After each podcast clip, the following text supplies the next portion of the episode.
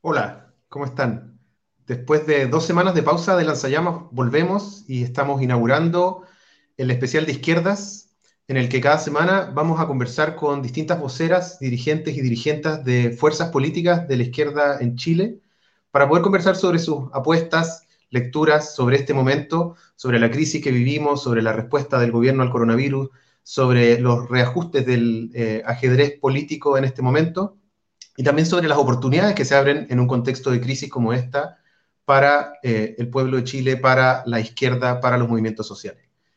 Eh, queremos, como equipo de Lanzallamas, hoy día dedicar este programa en especial a un nuevo compañero que se suma a, a este equipo, León Buenaventura, el hijo de Isra, que es alguien que está en el equipo de Lanzallamas que ha sido muy importante para que este programa pueda seguir funcionando y ser cada vez mejor. Así que saludamos la llegada de este nuevo querido integrante de nuestro equipo, León Buenaventura, el hijo de Isra. Eh, le mandamos un cariño muy grande en esta experiencia eh, que se abre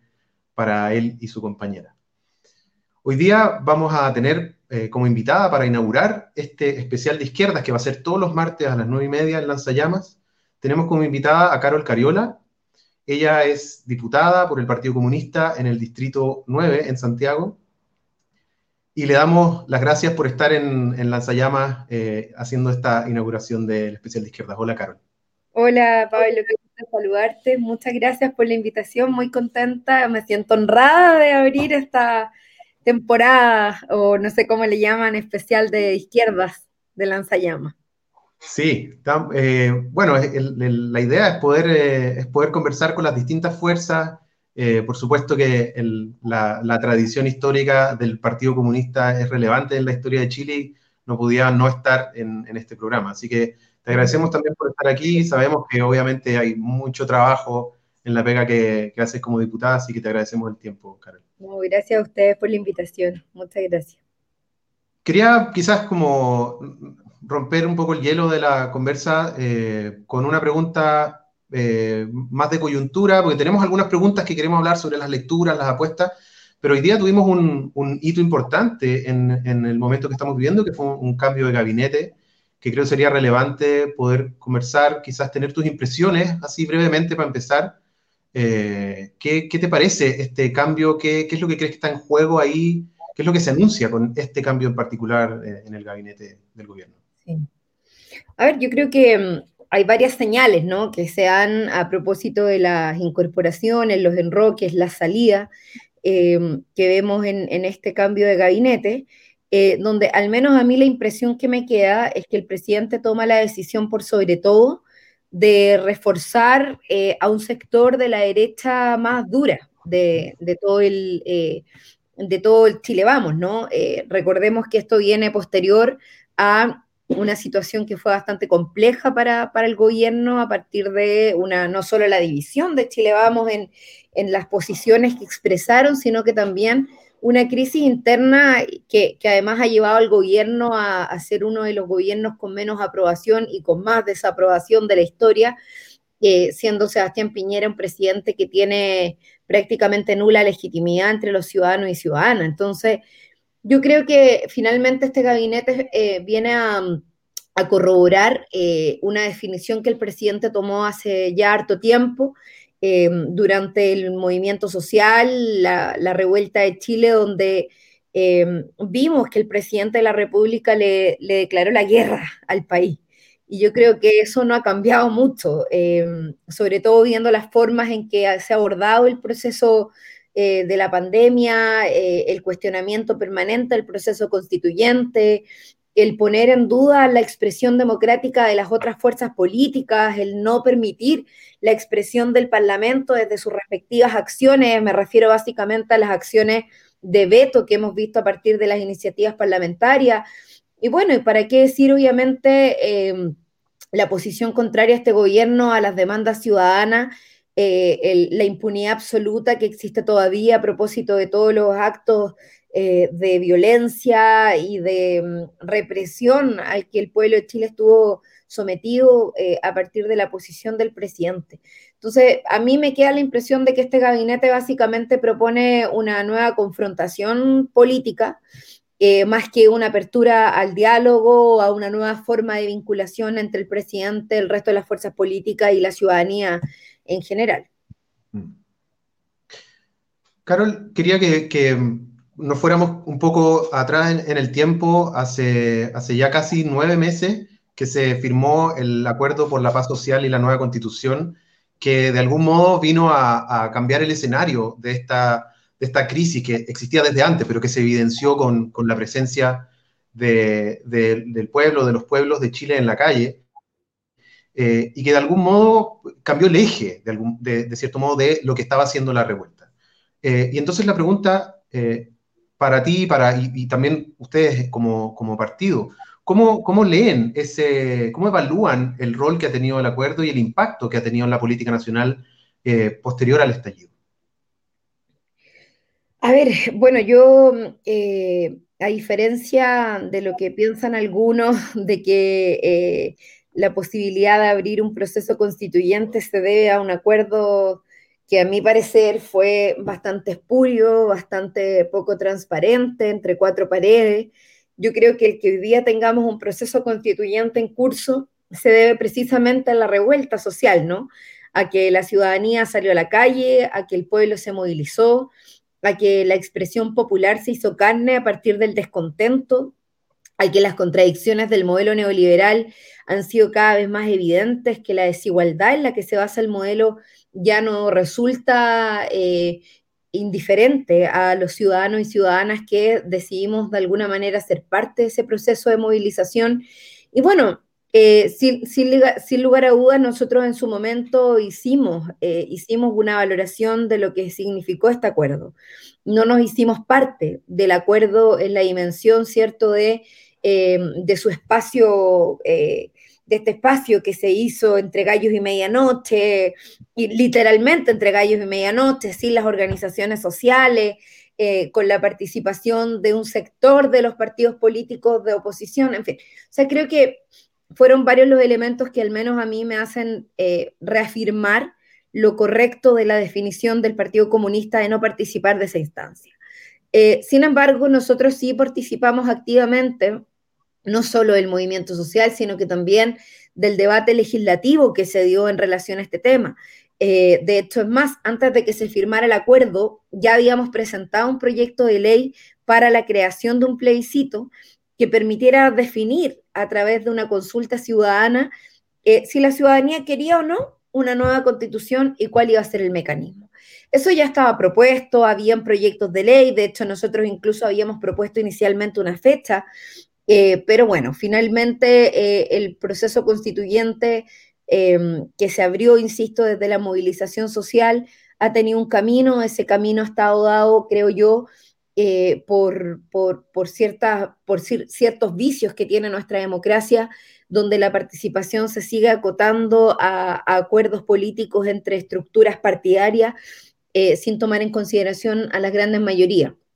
Pero sin embargo, yo creo que una buena forma de reafirmar la necesidad de un plebiscito fue el plebiscito que convocaron los alcaldes antes de, em, de, incluso de la votación de la ley. Creo que eso fue muy, muy importante por la alta participación que tuvo y no me cabe duda que todo ese proceso, particularmente la movilización, el inicio del proceso constituyente con el 18 de octubre en adelante, em, abre una nueva etapa para nuestro país, no, sin lugar a duda. Y, y lo desvinculo del 15 de noviembre en particular, que para mí no es el inicio del proceso constituyente, sino que más bien es un aprovechamiento de algunas fuerzas políticas de tratar de acotar y restringir el proceso constituyente al que el pueblo de Chile le abrió paso. Porque si no hubiese sido por la movilización, esta, este proceso constituyente no sería una realidad.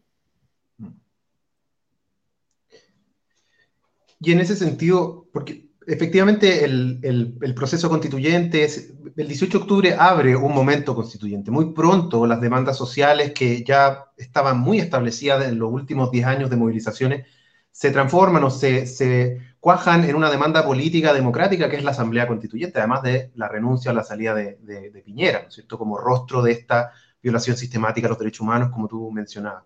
Eh, pero aún así, eh, en el marco de ese momento constituyente se establece un itinerario constitucional, específicamente, digamos, con esas características más reducidas y restringidas, eh, que, reordena o reconduce una buena parte del debate público en torno a, esas formas más limitadas. ¿Qué, es lo que crees tú que, dentro de ese marco, eh, en el plebiscito, en la eventual convención constitucional, qué es lo que está en juego? ¿Qué es lo que, ¿De qué se trata y qué es lo que está en juego para este momento constituyente, el plebiscito y la convención? Sí. Bueno, yo creo que sin lugar a dudas, eh, Pablo, lo que, mm, lo que nos jugamos es mucho, ¿no? Yo creo que la nueva etapa en la que nuestro país entró hace algunos años ya,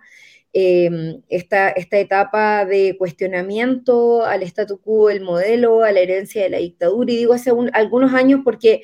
octubre abrió un proceso constituyente más, más de lleno, eh, pero sin embargo la movilización social eh, previa de acumulación de fuerza que venía desarrollándose hace ya varios años con la movilización de los portuarios, con la movilización de los estudiantes del año 2006, eh, con el movimiento estudiantil del año 2011, con, eh, con, la paralización además que se llevó a cabo en su momento, ¿cierto?, de los trabajadores forestales, la paralización de toda la, la región de Aysén por razones de energía, etcétera, etcétera. O sea, son varios movimientos sociales los que fueron generando una acumulación de fuerza para llegar a lo que se dio, creo yo, el 18 de octubre como eh, este, esta apertura mayor a una nueva etapa ya concretamente de, eh, la democracia en nuestro país. Yo creo que nuestra democracia, sin lugar a duda, está al debe. Eh, durante muchos años lo hemos venido diciendo que la democracia que tenemos, una democracia débil, una democracia sin soberanía, y eso es extremadamente preocupante cuando el pueblo de Chile no puede ser parte de las decisiones y las decisiones recaen en grupos pequeños, minoritarios, en élites que finalmente son representantes de sus propios intereses. Y a mí me queda la impresión de que mm, lo que se abre con este nuevo proceso, esta nueva etapa, el plebiscito, eh, para poder definir eh, la necesidad de una nueva constitución que por lo demás, hasta ahora al menos las encuestas, eh, y no me refiero a las encuestas tradicionales que conocemos en Chile, tenemos otros estudios, por ejemplo, CELAG,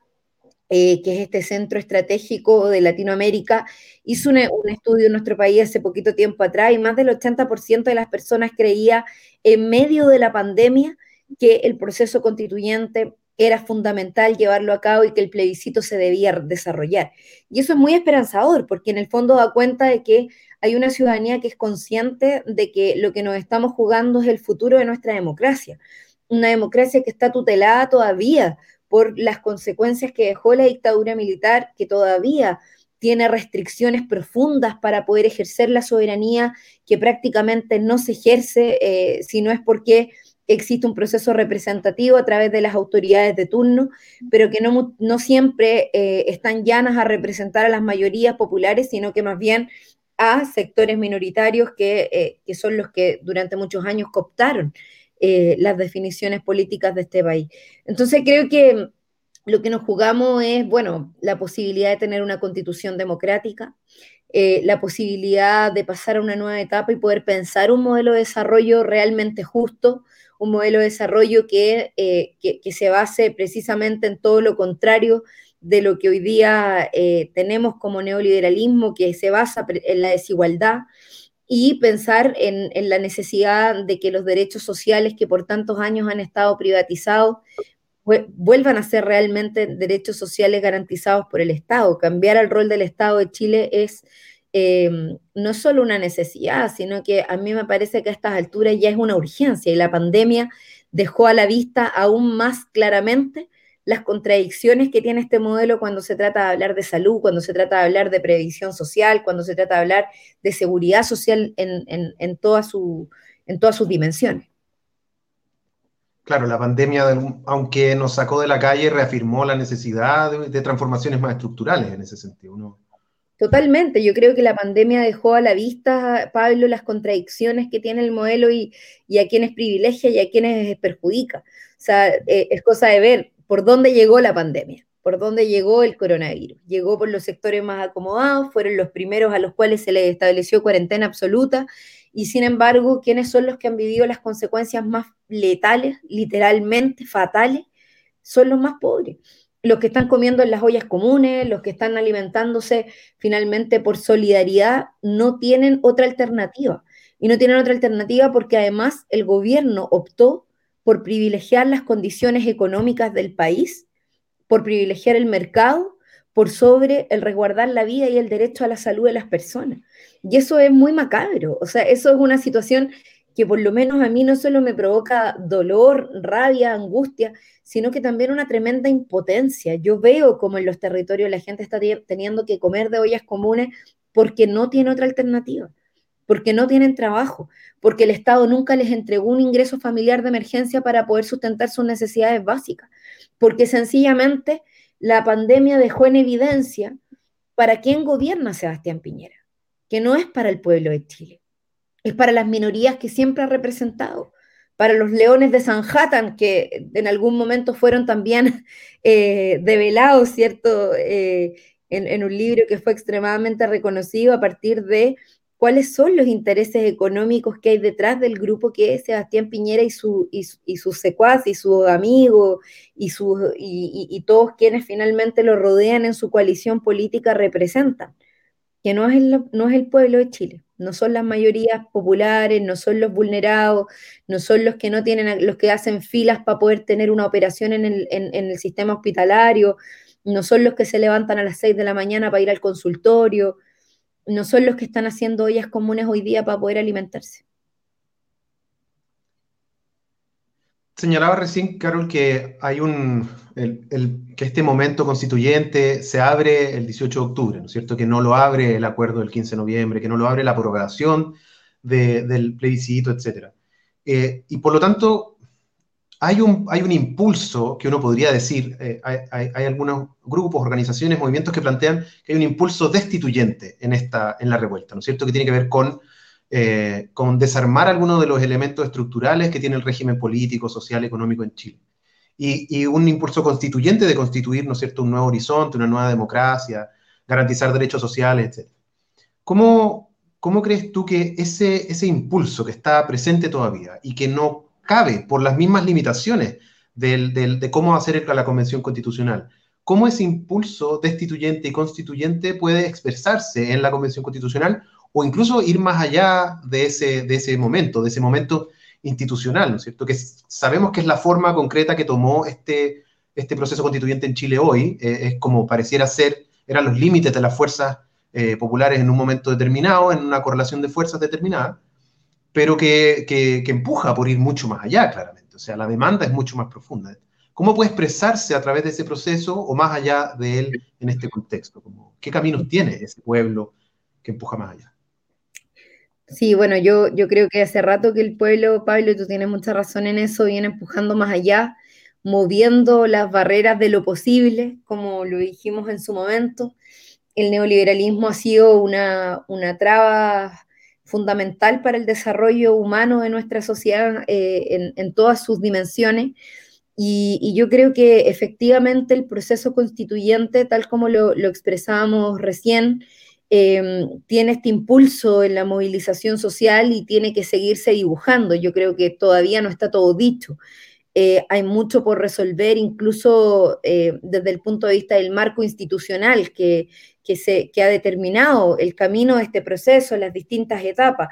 Eh, y que lo ha limitado también, y eso también hay que decirlo. O sea, recordemos que parte del acuerdo fue establecer los dos tercios como, como un elemento clave para la definición de las, las transformaciones de la nueva constitución o el establecer de que si el plebiscito de salida no ratifica la nueva constitución, queda vigente la constitución de Pinochet, lo cual es una forma evidente de validarla. Eh, yo creo que hay varios elementos que, significaron también esta, esta, determinación institucional que termina siendo más una traba o, una limitación eh, al desarrollo de, lo que, de la aspiración que el pueblo de Chile tiene respecto a este proceso constituyente. Y yo espero que esto no termine siendo una frustración de, toda esa energía, de toda esa fuerza que, el pueblo puso para poder generar este, este nuevo, esta, etapa de cambio eh, y que muy por el contrario eh, nos permita realmente generar los cambios que necesitamos. Y por eso es tan importante la unidad de los sectores de izquierda, de los sectores progresistas, de aquellos que realmente estamos convencidos de que el neoliberalismo no es un modelo de desarrollo que ponga en el centro el desarrollo de la humanidad, ni el bienestar de la gente, ni el bienestar de los pueblos, sino que muy por el contrario. Entonces, quienes tengamos esa mirada, quienes aspiremos a un nuevo modelo de desarrollo basado en la igualdad de oportunidades, basado en, la, en, en un rol activo y preponderante del Estado respecto de la garantía de derechos sociales, etcétera, etcétera, creo que tenemos una, tremenda responsabilidad para con este proceso constituyente, porque de lo contrario, a propósito de cómo quedó establecido el mecanismo de elección de los convencionales constituyentes, esto se puede terminar transformando en una reproducción exacta de lo que hoy día pasa en el Parlamento de Chile. Todo Chile, Pablo, estuvo pendiente de lo que pasó en la votación del 10 del retiro del 10% de las AFP. Y todos esperábamos poder contar con los votos que finalmente logramos dar vuelta de Chile Vamos a partir de algunos votos de, Renovación Nacional y otros de la UDI, porque de lo contrario no íbamos a alcanzar el quórum necesario para poder aprobar esa medida tan justa, tan necesaria, tan urgente que también se demandó con caceroleos incluidos. Entonces, yo pongo eso como ejemplo para tomarle el peso a lo que puede llegar a significar la cortapisa de, de las transformaciones de, este dos, de estos dos tercios que quedaron establecidos en, eh, la ley eh, para, para que la Convención Constitucional finalmente, porque se llama así, Convención Constitucional, ni siquiera se llama Convención Constituyente, eh, pueda llevar adelante los cambios. Entonces, yo no es que con esto quiera disminuir la, la importancia que tiene este proceso, sino que por el contrario, lo que quiero es incentivar a que de manera conjunta logremos las mayorías necesarias que nos permitan eh, hacer realidad las transformaciones por las que finalmente este proceso se abrió y por las que finalmente hemos venido trabajando durante tantos años, aquellos que creemos que Chile se merece una constitución democrática que no esté manchada con sangre, como la que tenemos actualmente. Entonces, en esa, en esa realidad es que, bueno, yo realmente espero que Em, que logremos tener las mayorías necesarias para que los representantes eh, a la Convención Constitucional sean eh, mayoritariamente eh, sectores de, de, izquierda, de centro izquierda, antineoliberales, que estén disponibles a cambiar la estructura del modelo, que estén disponibles a pensar un nuevo modelo de desarrollo, a garantizar un rol activo del Estado garante no subsidiario, que estén disponibles a establecer garantías sociales a través de un modelo de seguridad social real creo que hay varios elementos que eh, requieren de voluntad política, pero si no tenemos las mayorías necesarias dentro de ese espacio, lo que vamos a hacer es reproducir lo que actualmente hay en el Parlamento y que al pueblo de Chile lo tiene tan molesto y tan enojado. Y yo creo que el 10% fue quizás la prueba más concreta de que estamos siempre dependiendo del veto de una minoría para poder establecer los anhelos de las mayorías. Y creo que eso no puede ser así. Una democracia no puede estar condicionada por minorías conservadoras que lo único que quieren es mantener el statu quo para poder mantener sus privilegios. Y yendo a, un, detalle que no es menor, ¿cómo, ¿cómo, la ven para poder alcanzar esas mayorías en el escenario actual que tenemos? En, el momento en el que está, quiero que hablemos un poco más adelante de, lo que pasa con la oposición, pero en el estado actual de la oposición, ¿cómo, cómo ven en el, en el Partido Comunista, cómo ves tú la posibilidad de, alcanzar, de llegar a esa, a esa mayoría más allá del, de, o al menos los dos tercios. Sí. Mira, no es fácil, eh, Pablo, y en esto quiero ser muy honesta, eh, no es fácil porque em, lamentablemente eh, parte de lo que se resolvió en ese acuerdo, que yo digo el acuerdo es furioso, muchos se enojan por eso porque yo sigo siendo extremadamente crítica de ese acuerdo que se hizo porque las cosas que se amarraron em, en el acuerdo de alguna manera em, son bastante, ¿cómo decirlo? Em, no permiten desarrollar una modificación eh, grande eh, como la que, la que muchos esperamos, ¿no? Eh, y en ese sentido, al tener una reproducción exacta del sistema electoral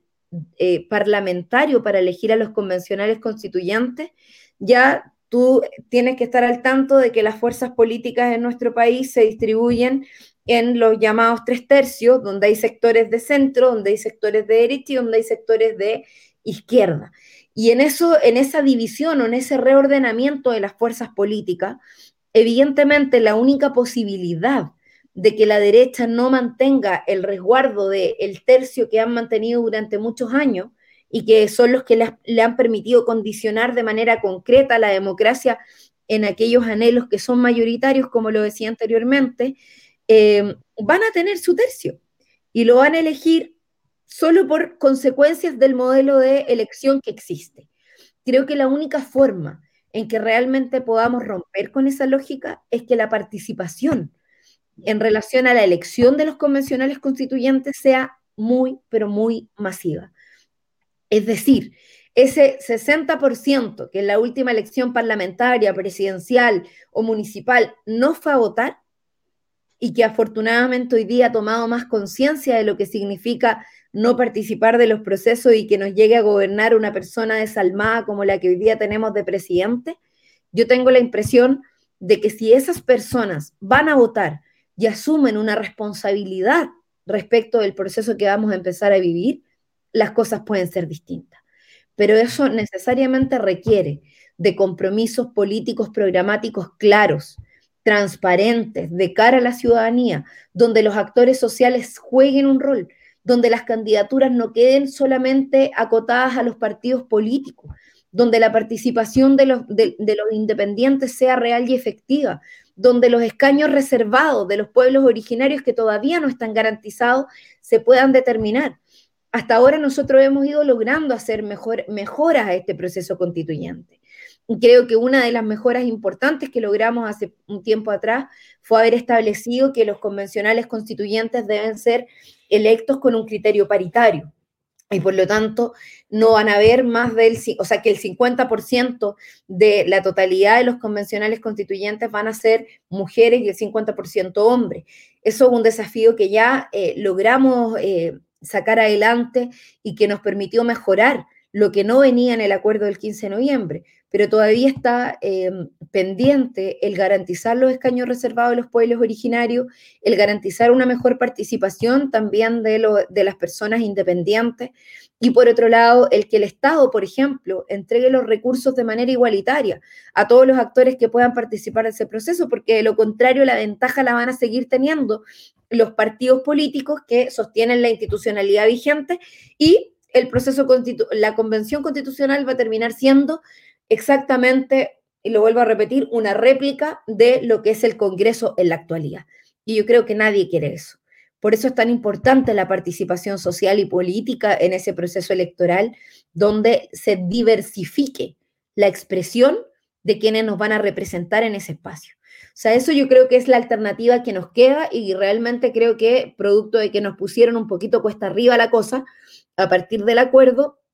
eh, que se tomó entre sectores de centro izquierda y sectores de derecha,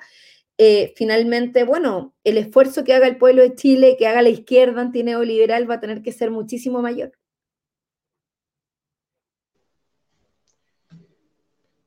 Carol, quería que, conversáramos un poco sobre la situación actual de la, pandemia, que ha sido una, una, tragedia doble, triple, porque veníamos de un, o sea, esta, esta crisis económica que según el gobierno, según su, como es el sector de la derecha, es como si octubre hubiese creado la crisis o como si la pandemia hubiese creado la crisis, pero veníamos de antes. Octubre es la expresión de una crisis social profunda en Chile. Eh, y, la pandemia ha, como, como tú decías hace un rato, la pandemia ha demostrado las desigualdades estructurales en Chile, eh, y ha demostrado que, aunque no discrimina a quien infecta, sí discrimina a quien mata o a quien deja en peores condiciones, ¿cierto? Y aquí, eh, a propósito de algo que también mencionaste, que han sido algunos elementos programáticos que, se han ido fortaleciendo desde octubre, ¿cuáles, ¿cuáles crees tú que son algunos de los ejes programáticos? Porque en algún momento la pandemia se va a acabar. O sea, en algún momento por decirlo de manera muy sencilla. En algún momento la OMS, que nos dijo, ahora hay una pandemia, un día nos va a decir, ya no hay pandemia, cuando ciertos eh, eh, números, estadísticas tengan ciertas características. Pero lo que sí va a quedar va a ser todavía mucha enfermedad, todavía mucha crisis, mucha pobreza. Entonces, vamos a tener que vivir un proceso de transición hacia otro momento. Y eso para la derecha es lo que ellos llaman reactivación económica. Ese es el, foco en el que lo ponen, ¿cierto? Desde una perspectiva de izquierda, ¿cuáles son los ejes programáticos que debiesen guiar esa transición, ese nuevo momento que, se abre posterior al, cierre de la, de la, pandemia? Uf, es una, una pregunta bien profunda, Pablo. Yo a ver, yo creo que lo que tenemos muy claro, eh, desde, al menos desde los sectores de izquierda, eh, y espero que así sea y que eso se vaya masificando también en, las organizaciones sociales y que ya de alguna manera sea una reflexión más colectiva el poder llegar a concluir em, qué es lo que queremos después de la pandemia, porque es evidente que no queremos volver a lo que teníamos antes yo creo que no podemos volver a lo que teníamos antes.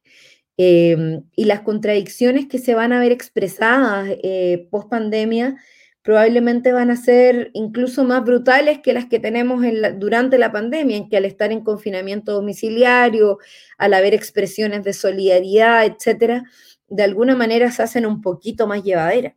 Pero tal como lo decías tú, lo que va a venir en, eh, posterior a la pandemia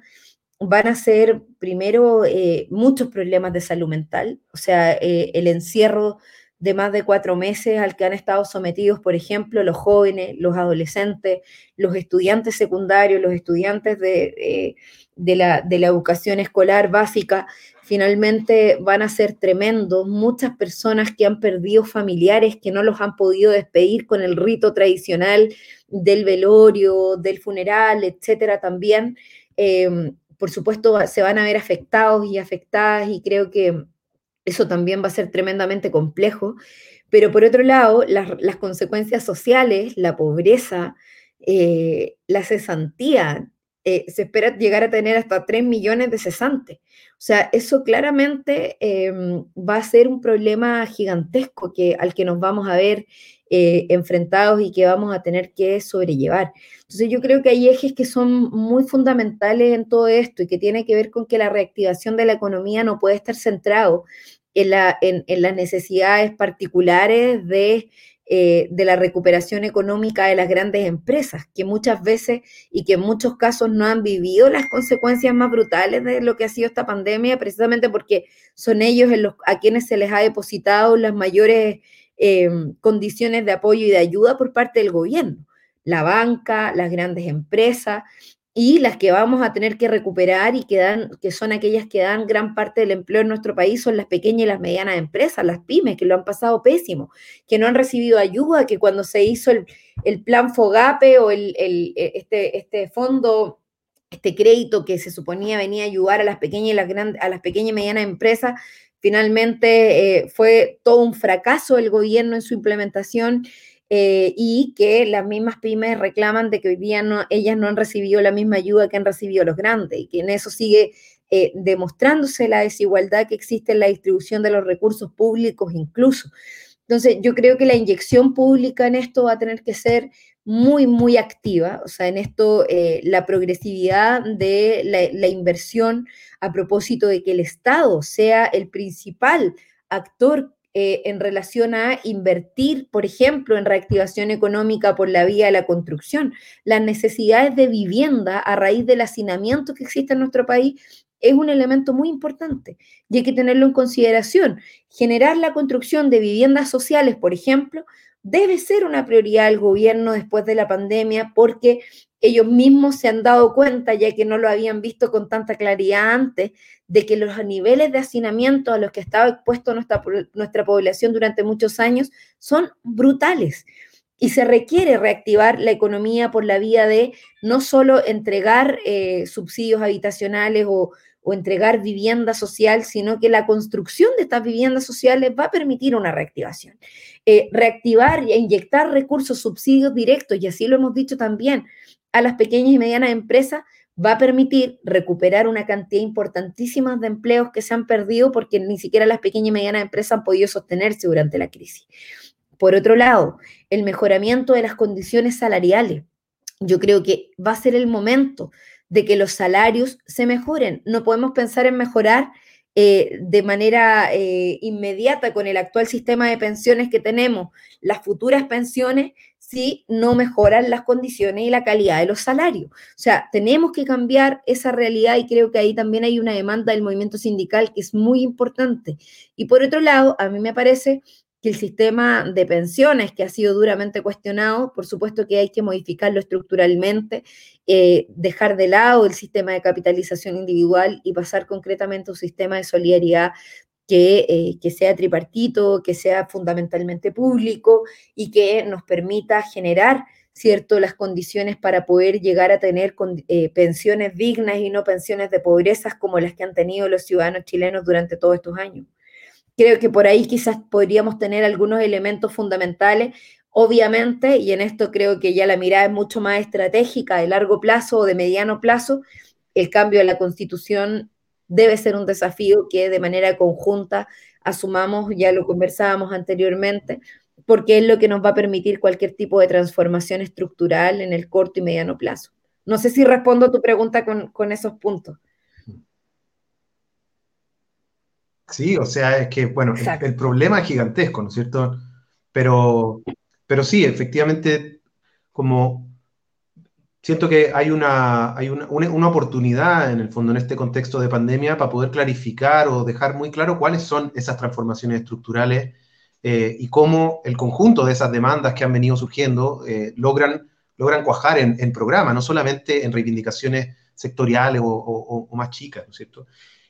Pero hay otro elemento que, tú también has, hecho mención en, esta, en esta entrevista, que es eh, las fuerzas que pueden empujar o que pueden llevar a cabo ese programa. Y, tú lo has elaborado en el sentido de el conjunto de las fuerzas antineoliberales en una perspectiva de unidad amplia, ¿no? Y, y ahí nos encontramos con otra de las situaciones que ha sido compleja en los últimos años, pero particularmente desde octubre hasta ahora, que es la cuestión de la oposición, ¿sí? Eh, o de las oposiciones, incluso como eh, la prensa le gusta llamar como una manera de, dejar muy claras las divisiones y dividir también con eso. ¿Cómo evalúan ustedes el, rol que ha tenido la oposición? Eh, ¿Consideran también que hay algo así como una diversidad de oposiciones y, y a qué se opone la oposición hoy día? ¿es, posible articularse en torno a un proyecto común? Has planteado algunos elementos, pero, pero ¿Cómo hacer para que esa oposición no tenga un carácter meramente de corto plazo, como ha sido muchas veces? De cálculos pequeños o en el Parlamento o en las elecciones más cercanas, porque vemos que se abre un, periodo de lucha. Esto, aunque se acabe la Convención Constitucional, no se acaban los problemas, ¿cierto? Tú mismo lo, has planteado. Así es. ¿Cómo ven esto de la oposición? Ay, eh, me, provoca un suspiro, Pablo, con, con esa pregunta, porque a ver, yo creo que las oposiciones, y lamentablemente más allá de la prensa, esto es una realidad. Eh, existen oposiciones distintas en el Parlamento, en la realidad política nacional. Em, claramente hay sectores que han optado por ser eh, colaboradores eh, con, este gobierno, a pesar de lo brutal, de lo inhumano, incluso mm, eh, lo, lo que, bueno, todo lo que, lo que sabemos, ¿no? del gobierno de Sebastián Piñera, lo que ha significado la derecha, el tremendo retroceso en términos sociales para nuestro país. Eh, y creo mm, que, en eso también hay que hacer distinciones. No tenemos eh, una oposición homogénea dentro de, de la realidad nacional. Eh, existen fuerzas políticas diversas que se han ido expresando y, eso también nos ha costado encontrar puntos comunes, porque lo que se ha puesto en, juego, lo que se ha puesto en cuestión, han sido cuestiones muy de fondo, que tiene que ver, por ejemplo, con la defensa de los derechos humanos. Yo creo que Sebastián Piñera debió haber sido, eh, concretamente, eh, debió haber sido desvinculado de su cargo hace varios meses atrás cuando vivimos el proceso de movilización, el estallido social, veíamos diferencias fundamentales dentro de las oposiciones a propósito de cómo abordar el estallido. Habían sectores que estaban asustados, habían sectores que no, no sabían cómo reaccionar, que se fijaban mucho más en los actos minoritarios de violencia que en la expresión social y política mayoritaria de la gente que se estaba movilizando. Hubo sectores que decidieron colaborar con un gobierno criminal, que no solamente optó por reprimir al pueblo de Chile, sino que además por concretamente utilizar la peor de las formas para poder agredir incluso llegar a sacarle los ojos a cientos de personas que fueron, eh, fueron atacadas directamente por las policías. Entonces, yo creo que eh, las violaciones a los derechos humanos que se dieron en nuestro país durante todo ese periodo de movilización y que se siguen dando hoy día a raíz de la estrategia que utilizó el gobierno para poder enfrentar la pandemia, no pueden pasar inadvertidas y creo que la oposición en eso tiene que ser capaz de hacer un mea culpa y una autocrítica en torno a la incapacidad que se ha tenido de poder unificar esfuerzos para poder enfrentar esta situación. Y creo eh, que, que, eso también ha pasado por las concepciones y, por, y, por, la, y, por la,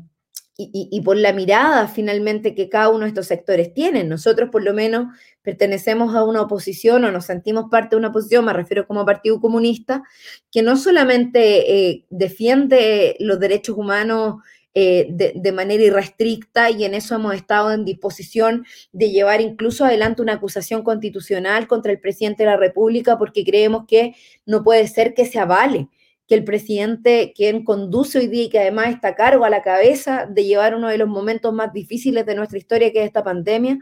eh, se mantenga en el, en el, poder en absoluta impunidad, a pesar de todos los horrores que se cometieron durante los últimos años. Eh, y por otro lado, existe otra oposición eh, que ha tomado la decisión de, colaborar y, de redimir y de estar permanentemente buscando alternativas y salidas a una derecha extremadamente reaccionaria, que han estado en permanente conversación, en permanente diálogo, en permanente expectativa de intentar de que el gobierno haga mejor las cosas, sin querer asumir de que este gobierno de derecha es un gobierno que no está a favor de las grandes mayorías y que representan solo unos grupos, a un grupo pequeño y minoritario que está resguardando sus privilegios. Entonces, cuando existen esas contradicciones que a mi parecer también tienen que ver con eh, desde dónde tú te paras, desde a quienes defiendes, a quienes pones en el centro del quehacer de la política, es difícil llegar a acuerdo. Es difícil establecer posiciones comunes. Pero ahí es donde yo lo que, lo que, lo que pienso es que la oposición tiene un desafío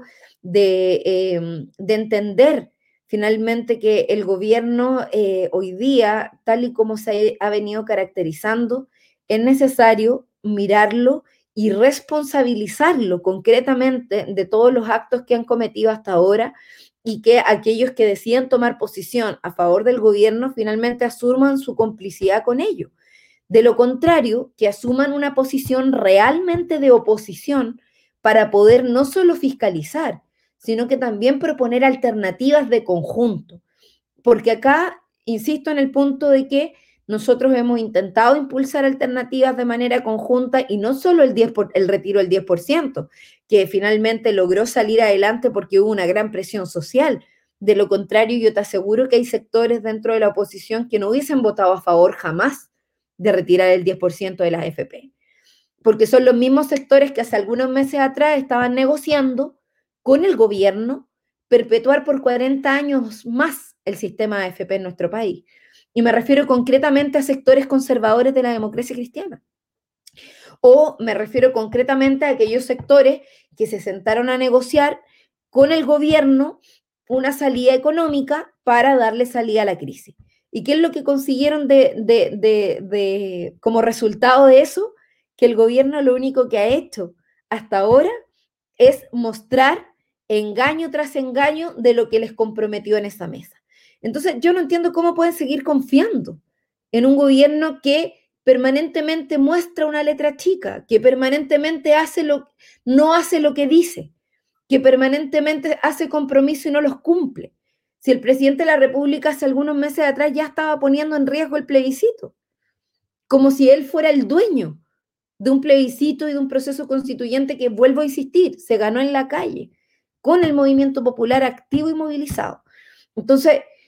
la situación es compleja. Eh, yo insisto en que eh, con toda esta honestidad que yo estoy diciendo, pues yo podría decir, no, si la oposición tiene que encontrar puntos comunes, tenemos más puntos de encuentro. Mira, lo hemos dicho, Pablo, durante muchas oportunidades. Yo fui una activista de la unidad de la oposición durante muchos años durante mucho tiempo intentando encontrar los puntos de acuerdo, los puntos comunes, los puntos de, de, encuentro entre nosotros. ¿Por qué? Porque también la correlación de fuerzas es necesaria para poder hacer una mayoría. Pero la verdad de las cosas es que cuando tú te encuentras permanentemente contra una pared que te dice estar de un lado, pero que en realidad termina votando por otro, que es lo que nos pasa en el Parlamento, donde hay algunos que en sus discursos incendiarios te dicen estar del lado del pueblo, pero cuando llega el momento de los Q,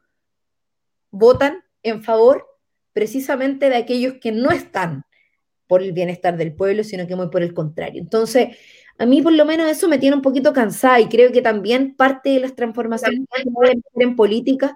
es sincerar las posiciones. Y en este momento yo creo que la gente también quiere eso, que se diga de qué lado estás, con quién estás, con las AFP o con los cotizantes. ¿Queremos un sistema solidario o no? ¿Por qué la DC estaba negociando a, espaldas de la ciudadanía en su momento mantener 40 años más la, la AFP si ahora se están sumando a criticarla? Qué bueno que se sumen a criticarla, pero que sean consecuentes y coherentes con eso en su actuar. Ese es el llamado que nosotros hacemos. Entonces sí, hay capacidad de unidad, por supuesto, pero no una unidad ficticia o simbólica o, a partir de, de logos que se junten en una declaración común. Porque si no somos capaces de establecer transformaciones estructurales y reales que piensen un nuevo modelo de desarrollo para el país, y cuando digo nuevo modelo de desarrollo lo digo muy en serio, estoy hablando de modificar la estructura neoliberal, de cambiar el sistema extractivista, de establecer valor a las materias primas de nuestro país para que Chile empiece a cambiar su categoría de, país en desarrollo, un país que realmente sea progresivo en sus políticas y no regresivo como es permanentemente, creo que recién vamos a estar hablando en serio de la posibilidad de, de tener una oposición que establezca un programa y una condición común. Y creo que eso es lo que la gente quiere, porque de lo contrario vamos a volver a una larga transición de la medida de lo posible. Y yo por lo menos en lo personal, y esto lo digo muy, muy en lo personal, no estoy disponible a, seguir, eh, a, ser ni siquiera así tantito cómplice de hacer políticas en la medida de lo posible. Creo que Chile no está para eso. Hay otro, Carol, hay, hay un, pareciera por lo que tú estás planteando y por lo que hemos visto también, por ejemplo, con lo del 10%, o sea que incluso esos sectores conservadores que estaban saliendo a negociar o, negociando por detrás con el gobierno tuvieron que cuadrarse con el proyecto, ¿no es cierto? La presión popular fue gigantesca. Eh, y, ese, ese, fenómeno probablemente lo vamos a empezar a ver cada vez más, y sobre todo con lo que tiene que ver con resolver eh, la, situación, eh, la situación concreta de la vida, no solo en, lo salarial o los ingresos, sino también en violencia, en, en vivienda, en educación, etcétera, en alimentación, por ejemplo. Y hay un, hay un, un, un, tema, una problemática que además estas últimas semanas también estuvo como en paralelo, ¿no es cierto? Que es el caso, el caso de Antonia eh, y las audiencias eh, para la prisión preventiva de Martín Pradena. Y ustedes, tú y Camila Vallejo, presentaron hace ya un año un proyecto de ley llamado Sin consentimiento es violación y ahora recién está volviendo a ponerse en la agenda de la discusión de la comisión especial y quería preguntarte, en primer lugar, en qué consiste el proyecto, porque no me queda muy claro que, sea lo suficientemente conocido, y cómo ven ustedes las posibilidades de que tenga un, avance eh, real en este contexto en el que efectivamente, con años de desarrollo del movimiento feminista, pero también con un contexto muy claro, con el caso de, Antonia, quizás tiene una, una nueva oportunidad. Sí. Sí, bueno, Pablo, para mí ese es un tema muy importante, eh, muy relevante. Lo hemos venido trabajando hace varios años ya con parlamentarias eh, en el Congreso, ¿cierto? Que, con, las cuales hemos venido trabajando iniciativas que nos permitan asegurar que la ley esté a la altura también de las necesidades que, hoy día nuestro país tiene eh, para erradicar todo tipo de violencia de género para que realmente exista justicia en aquellos delitos en los cuales que se cometen fundamentalmente contra las mujeres en nuestro país y de las que finalmente hoy día más que nunca el movimiento feminista ha sido extremadamente claro en decir que no vamos a seguir aceptando este tipo de acciones y mucho menos que queden en impunidad. Y el delito de violación es uno de los delitos que probablemente en más impunidad queda, ¿no? Eh, los violadores pocas veces son juzgados en nuestro país. Y lo digo con esa claridad y con esa seguridad, Pablo, porque lamentablemente eh, la gran mayoría de los delitos que se cometen en Chile es contra mujeres. Y eh, la gran mayoría de los delitos que se cometen contra mujeres es contra menores de edad. Y en la mayoría de los casos también, para mostrar un poco el panorama de cómo se expresa, eh, se da a partir de personas cercanas, ¿ah? de familiares, de cercanos, de tíos, de padres, de hermanos, de primos, etcétera, cuidadores en, algunos casos. Entonces es una situación extremadamente terrible que nosotros eh, logramos eh, conocer, digamos, y, nos dimos cuenta de que este vacío existía en, en, el Código Penal porque nos pusimos a estudiar los casos de violación que se daban en nuestro país y cómo eran abordados por los tribunales de justicia. Y nos empezamos a dar cuenta que en la mayoría de los casos los jueces terminan responsabilizando a la víctima de sus acciones en función de por qué fueron abusadas o violadas. O sea, realmente es inaceptable que cuando una mujer es abusada, es violada por un hombre, las consecuencias del juicio sean un proceso de revictimización permanente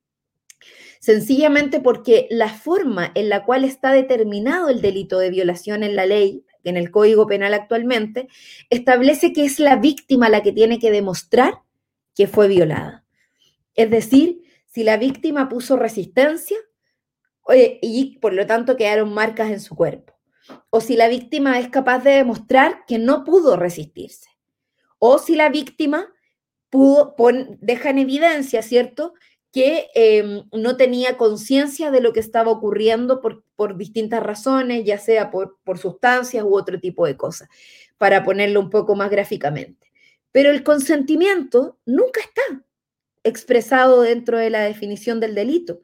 Entonces, cuando nosotros nos dimos cuenta de esto y dijimos, pero ¿cómo si lo más básico es entender que una violación es una relación sexual forzada, ¿cierto? Donde una de las partes no está consintiendo esa relación sexual. Es decir, una relación sexual sin consentimiento, donde muchas veces es forzado físicamente, otras veces es forzado psicológicamente, u otras veces es sencillamente eh, ni siquiera eh, forzado, sino que aprovechándose de condiciones de eh, inconsciencia u otras cosas de la víctima. Entonces, la verdad de las cosas es que nosotros lo que dijimos ante eso es que era inaceptable que el consentimiento no fuera parte del delito de violación y que por lo tanto debíamos incorporarlo en el tipo penal. Y lo hicimos. Y el proyecto de ley fue aprobado por unanimidad en la Cámara de Diputados y hoy día se encuentra efectivamente en el Senado en segundo trámite. Nosotros hemos sido extremadamente insistentes con que el proyecto sea tramitado por la Comisión Especial de Mujeres del Senado para que, para que pueda ser ley de la República a la brevedad mientras más tiempo pasa en que el proyecto de ley sin consentimiento es violación, que en definitiva es una, es una, una forma de expresar legislativamente lo que las mujeres desde el movimiento feminista hemos dicho con mucha fuerza, no es no. Y es así de claro. Nadie podría confundirse cuando otra persona no quiere establecer una relación sexual con ella o con él. Y es así de claro y así de sencillo. Y cuando alguien fuerza a otra persona a tener una relación sexual con ella o con él, sencillamente lo que está ejerciendo es un acto de violación. Y eso tiene que quedar claro, debe ser castigado, debe ser eh, establecido eh, dentro de la legislación y el código penal, porque las mujeres no podemos seguir siendo sujetos disponibles al sexo cada vez que a un hombre se le ocurre o cuando él lo determine. O sea, eso es lo que finalmente está detrás de esta discusión. Y mientras más tiempo se demoran, más violadores en impunidad van a ir quedando en el camino. Y yo creo que Martín Pradena es uno de los ejemplos más claros y la indignación ciudadana que generó que un tipo con esas características, un, un violador que además incentivó lo que hoy día conocemos como que lamentablemente tampoco está tipificado, pero que esperamos se pueda tipificar, que es el, el, el suicidio femicida, finalmente pueda tener eh, consecuencias legales que sea, que tenga eh, las consecuencias, ¿cierto? Que, que, todos consideramos que son de justicia y que sea condenado como corresponde y no liberado o, no, eh, o, que no quede en impunidad como lamentablemente eh, todos sentimos que había quedado cuando había quedado en prisión, o sea, sin prisión preventiva y solo con la medida cautelar de la prisión domiciliaria. Entonces, bueno, un poco no sé si lo expliqué, traté de graficarlo lo máximo posible, pero quizás el ejemplo más claro, Pablo, es el de la manada. Cuando la, la muchacha de la manada en España es violada por un grupo de hombres y el juez dice que eso no había sido una violación porque ella había ido al lugar de los hechos de manera eh, por, su propia, por su propia motivación o, de, de, mutuo propio, por decirlo de alguna forma, eso lo hizo que finalmente el juez no lo considerara una violación. ¿Por qué? Porque no contempló el consentimiento. Entonces ahí una mujer española decía, es decir, si nosotras nos resistimos, nos matan. Y si no nos resistimos, sucede que consentimos. O sea, siempre somos nosotras las que salimos perjudicadas de casos como este. Entonces, frente a eso, bueno, en Chile, para el conocimiento de muchos de los que y muchas de los que nos están escuchando, eh, lamentablemente hay muchos casos manada y quedan la, la gran mayoría de ellos en impunidad. Carol, estamos llegando al final del programa. Se ha pasado súper rápido. Eh, hablo, hablo mucho también, perdón. No, bien, estamos muy contentos porque ha sido, bueno, estamos inaugurando este, este especial de izquierda y creo que ha sido un, muy buen comienzo poder conversar contigo. También hay, hay, hay una trayectoria, un recorrido, un trabajo y, y también la, la, digamos, la reflexión del, del, Partido Comunista que creemos que es importante que esté presente. Queremos cerrar esta, este primer episodio de la, del especial de izquierda con una nueva sección que estamos inaugurando eh, que se llama El humo de la llama y que estamos dándole un espacio eh, a las invitadas e invitados a que nos cuenten un poco cuáles son las virtudes de su proyecto político, eh, por qué alguien debería entrar a militar a ese proyecto, un poco abrir quizás con más soltura el espacio del autobombo y de, la, y de conocer también cómo, cómo, por ejemplo, Carol Cariola siente su militancia en el Partido Comunista. Ay, a ver, mira, yo, yo creo, Pablo, que cuando uno decide entrar a militar a un partido, a una organización, a un movimiento, lo que sea, eh, siempre lo hace con la convicción de que te vas a encontrar ahí con las personas más, em, más cercanas, ¿no? A tu mirada, a, tus convicciones, a tu ideología. Y, bueno, yo por lo menos cuando entré a militar al Partido Comunista hace ya 17 años atrás, muy chica, eh, también tenía toda la convicción y la, necesidad de, encontrarme con personas que, aspiraran a lo mismo que aspiraba yo. Y bueno, y, en gran medida es así, eh, pero yo creo que uno siempre tiene que tener los pies en la tierra y, saber de que ninguna organización y ningún partido es perfecto, que todos los partidos tienen sus problemas y que todos los partidos tienen sus virtudes todas las organizaciones, sobre todo cuando estas están compuestas por seres humanos. Los seres humanos somos imperfectos en esencia. Eh, y por eso es que yo siempre digo, quienes quieran ingresar a esta organización, quienes quieran ser parte del proyecto que el Partido Comunista abraza, tienen que entrar con la convicción y con la certeza de que aquí siempre van a encontrar personas que van a empujar el mismo carro para adelante y que van a ser capaces de levantar un proyecto de transformación como el que hemos venido soñando desde que el partido se fundó hace 108 años atrás, como un partido obrero, como un partido de trabajadores y trabajadoras, eh, bajo la necesidad de democratizar nuestro país y de levantar proyectos transformadores que sean capaces de poner en el centro la justicia y a los seres humanos. Pero también, al ser una organización compuesta por seres humanos, nos vamos a encontrar muchas veces con problemas internos o con problemas de nuestra organización que tenemos que ir resolviendo colectivamente. Yo lo que digo siempre, cuando uno decide ser parte de un colectivo, tiene que ser capaz de entender también de que una parte de tu individualidad también queda de lado, una parte, porque los colectivos también se componen por individuos.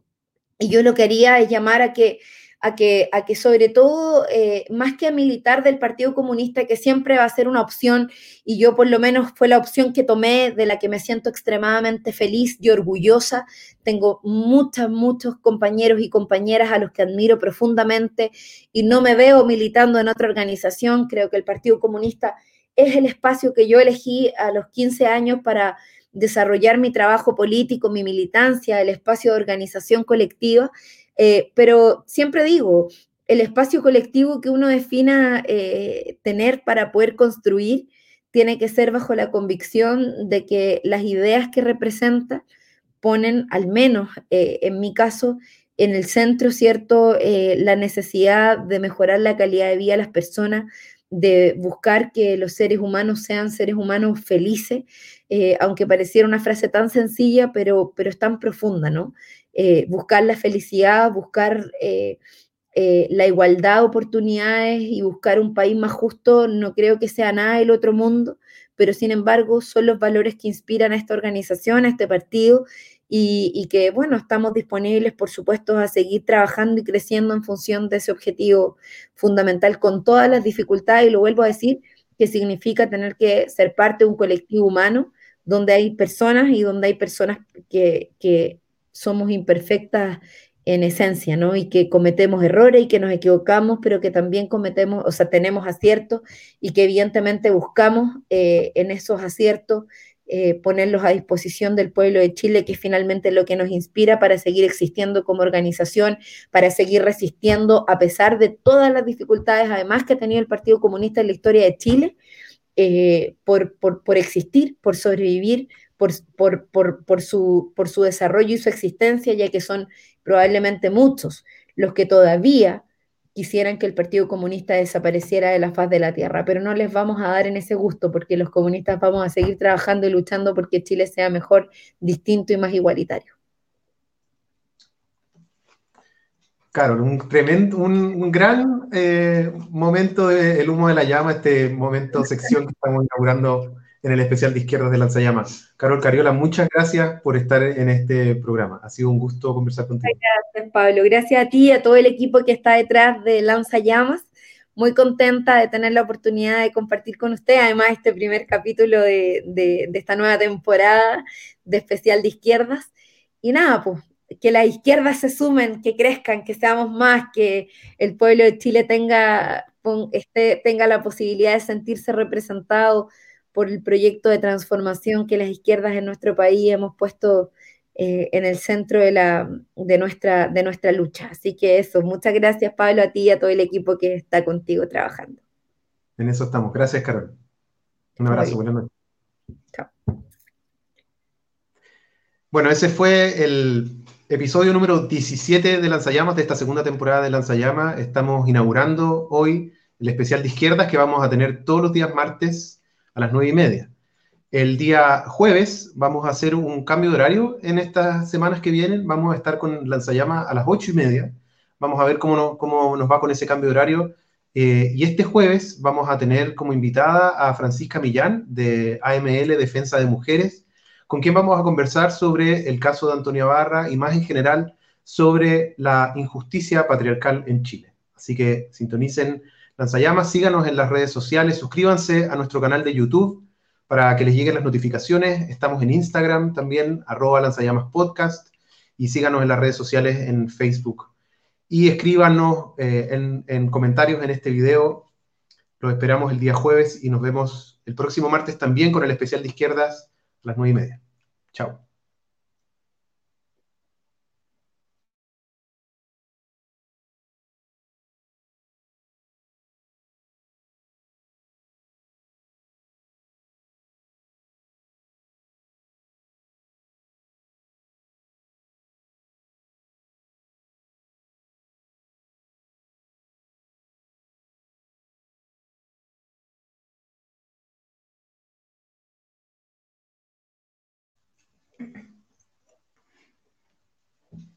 Carol, bacán.